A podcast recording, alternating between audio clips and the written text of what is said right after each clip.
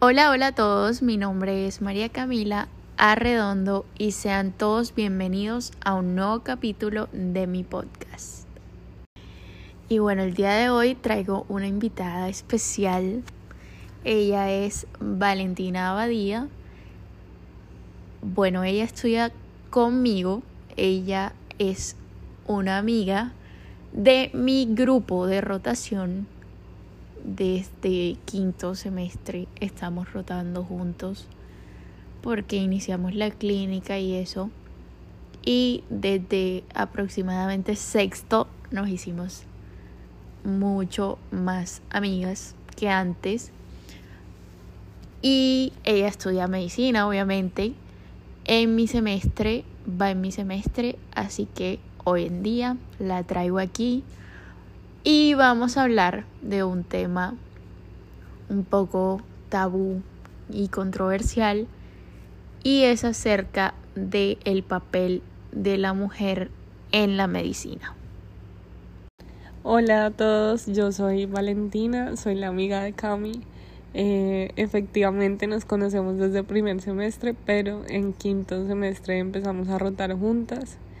Eh, bueno, ya hace aproximadamente un año todo este año nos acercamos muchísimo más y pues nada, el día de hoy venimos a hablar con ustedes sobre el tema del papel de la mujer en la medicina.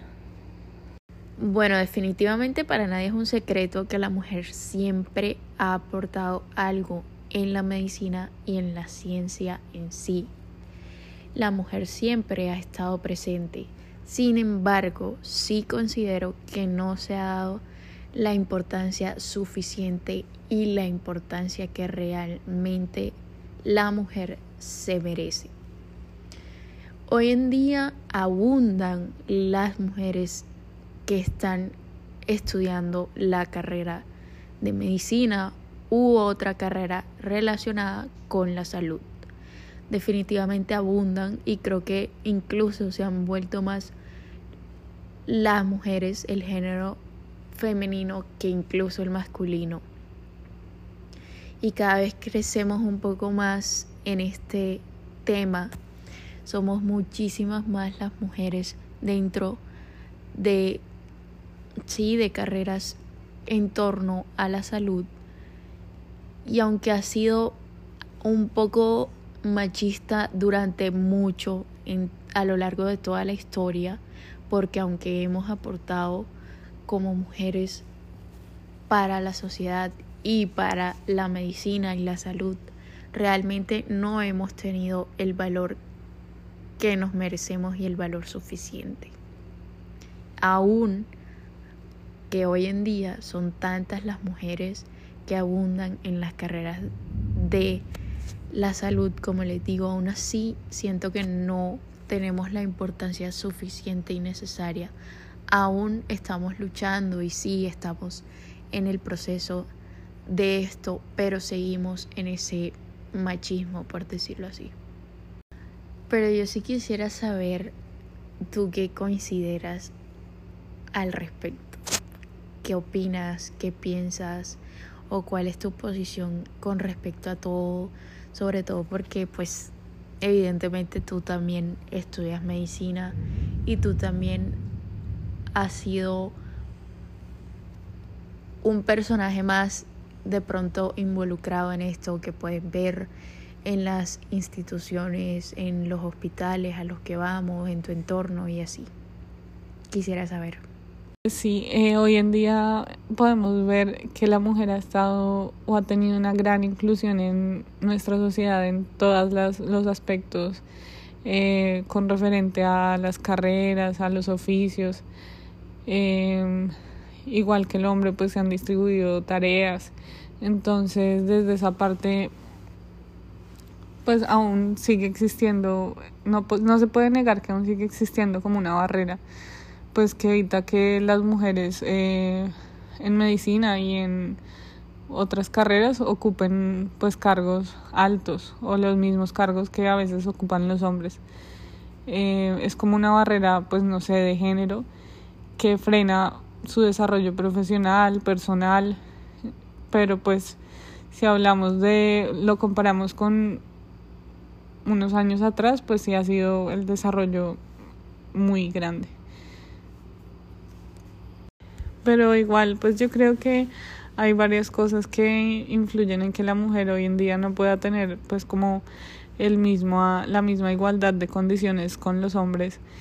Eh, si hablamos específicamente en medicina, es que mm, se, se da una carga mayor a los hombres porque creen que ellos pueden tener más responsabilidades, porque aún se cree que la mujer tiene que estar en la casa o que tiene que tener hijos y estar cuidando y ser ama de casa y, y que entonces ella no puede tener tanta carga porque pues tiene que responder por, por los temas del hogar. También pues la falta de, de cargos altos, o sea, de que les den un cargo alto a una mujer, eh, pues hace que las otras mujeres que van atrás de ella, pues siempre vayan a ser eh, su jefe un hombre, eh, también los mismos pacientes, la forma en lo que en la que en algunos lugares de Colombia se trata todavía como de doctor, doctor, doctor y las mujeres son como niña, eh, señorita, para ellos en muchos lugares simplemente existe la figura masculina de médico, nada más. Eh, también hay una brecha salarial muy importante entre hombres y mujeres, eh, pero pues en general yo creería que esas son algunas de, de las cosas que contribuyen a que hoy en día, pues a pesar de que se haya dado esa inclusión, no, no estemos como en igualdad de, de condiciones con los hombres. Bueno, vale, yo sí quisiera hacer, recolectando todo lo que tú has dicho, yo sí quisiera preguntarte, y sé que digamos, hoy en día eso influye mucho, eso que acabas de decir, que hay una barrera gigante que se pone como sociedad a por lo menos cosas como el hecho de que por ser madre, por ejemplo, no podamos hacer X o Y eh, especialidad, por ejemplo, o no nos podamos dedicar al 100% porque tenemos que ser eh, cabezas de familia, etcétera. Yo, yo quiero preguntarte y quiero saber tú qué piensas al respecto. Yo creo que hay un sesgo grande desde hace muchos años en medio de una sociedad tradicionalmente machista, patriarcal. Eh, también debemos tener en cuenta estereotipos de género que han estado establecidos eh, de siempre en nuestra sociedad para nosotras siempre ha sido el rol que se ha inculcado de cuidadoras y amas de casa y para ellos los que tenían que salir a proveer todo para el hogar. Y pues personalmente para mí la mujer es capaz de lograr cualquier cosa que se proponga. El trabajo del hogar realmente es uno de los trabajos más duros y menos valorados. Es sacar unos hijos adelante, realizar oficios varios durante todo el día, no caer ante las dificultades que, que se han tenido. Así que la pregunta es, ¿en qué momento nos definieron incapaces de llevar una carrera y tener que estar limitadas al hogar? Creo que muchas personas dicen o están enfrascadas a que, como les digo, la mujer es cabeza de hogar, la mujer tiene que dedicarse a su hogar, a sus hijos, etc. Y ponen como sociedad esa barrera, ese límite de que realmente la mujer no puede hacer X o Y especialidad por el simple hecho de que tienen que estar en sus casas. Y quien dijo que era imposible que la mujer por hacer X o Y especialidad no pueda estar en su casa con su familia, dándoles una educación a sus hijos y en fin, realmente las mujeres hemos demostrado que realmente estamos hechas para lo que sea. Estamos hechas para abordar cualquier cosa, para realizar cualquier trabajo, cualquier actividad y nada nos queda pequeño. Así que esto es una simple teoría de la gente, un simple, una simple estigmatización que ha puesto la sociedad y que es una barrera tan gigante que definitivamente no sea, no, no llega ni siquiera a lo mínimo que es la realidad en sí, porque la mujer está para grandes cosas.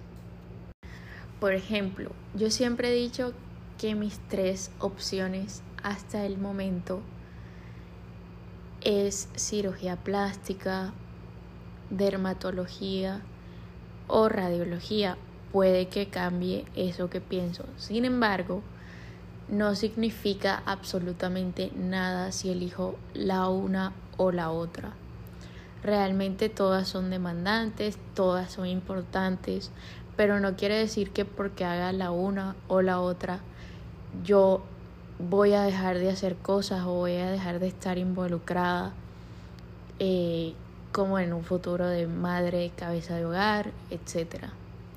Y como digo, eso es realmente una barrera que nos hemos puesto como sociedad, que hemos puesto como sociedad que necesita ser totalmente cambiada. Hoy en día abundan los cirujanos plásticos, los pediatras que hacen turnos y cualquier otro especialista de, eh, de especialidades, digámoslo, totalmente demandantes y no por eso dejan de estar involucrados en cosas importantes y no solo en ser madres, sino también en otras labores importantes que requieren de tiempo, etcétera. Yo sí quiero preguntarte, ¿vale? Digamos tú, ¿qué sueños a futuro tienes que de pronto sí sientes que se pueden involucrar o chocar con este tipo de barreras que pone la gente como, como sociedad y que sí son barreras? Pues yo creo que a la hora de entrar a una, a una residencia médica, pues en el probable caso de que tuviera un hijo, de que pensara tener un hijo, creo que una de las preguntas en ese momento sería como, ay, ¿cómo vas a repartir tu tiempo? Eh, si tienes hijos o si estás embarazado, si piensas tener un hijo, si te casaste, lo cual pues es un pensamiento erróneo y que se ha impuesto erróneamente desde hace mucho tiempo. Eh, como lo dije, si una mujer es capaz de llevar a cabo una labor tan dura como lo es ser ama de casa, porque no va a ser capaz de ser ama de casa y a la vez cumplir sus sueños. Si siendo ama de casa no está siendo remunerada muchas veces ni económicamente ni afectivamente, todo lo contrario le pasa a veces, porque no va a poder ser feliz cumpliendo sus sueños. Igual pues la intención de este podcast yo creo que en ningún momento ha sido como eh, criticar a los hombres que ejercen la medicina en nuestro país ni generar un juicio, no sé, erróneo de muchos hombres que pues a su vez han inculcado en hospitales la misma equidad de género, sino pues dar un espacio y un llamado a reconocer la manera del uso de muchas cosas, o sea, del lenguaje, de los ingresos y las posiciones en, en altos cargos para la mujer em, y quitar como esa cultura que se ha ido normalizando tan machista que afecta a la mujer en muchos sentidos, em, en este caso en el área de la salud. Evidentemente no todas las personas y los escenarios eh, siempre se va a aplicar este contexto o esta ley, pero pues en los que sí finalmente pues es un llamado a, esto. Bueno, finalmente y ya para cerrar, yo lo que opino y lo que quiero decir es que a mí me causa muchísima felicidad cuando, por ejemplo, salen noticias de que una mujer aportó X o Y cosa o descubrió X o Y cosa, que a la final es bueno. Y sí, como tú decías, Vale, no se trata de un género o el otro o una rivalidad entre géneros. Realmente se trata de llegar a una igualdad de género, a una equidad que consigo lleva a que la finalidad simplemente sea aportar y ser beneficioso y que la salud lleve sus beneficios y que sea mediante de los profesionales, sea doctor, sea doctora, sea enfermero, sea enfermera, sea lo que sea de el personal de la salud, pero simplemente que sea con el motivo de aportar cosas positivas a la salud y a la medicina y a otras carreras eh, en torno a la salud. Definitivamente yo siento que eso es lo más importante y lo que debe prevalecer más allá de un género o el otro.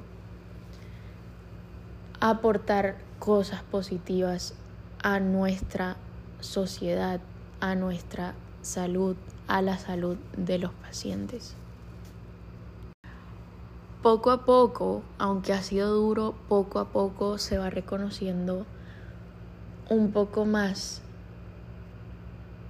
todo el papel de la mujer que ha sido tan fundamental durante no solamente la salud y el tema de la medicina, sino también de otras labores, otros oficios.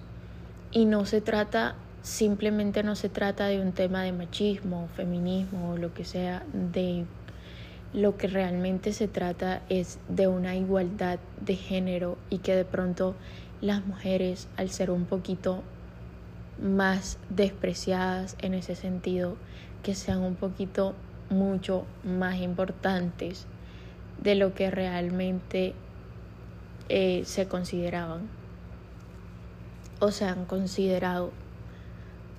Eh, realmente la igualdad es lo que debe prevalecer y la igualdad con el fin de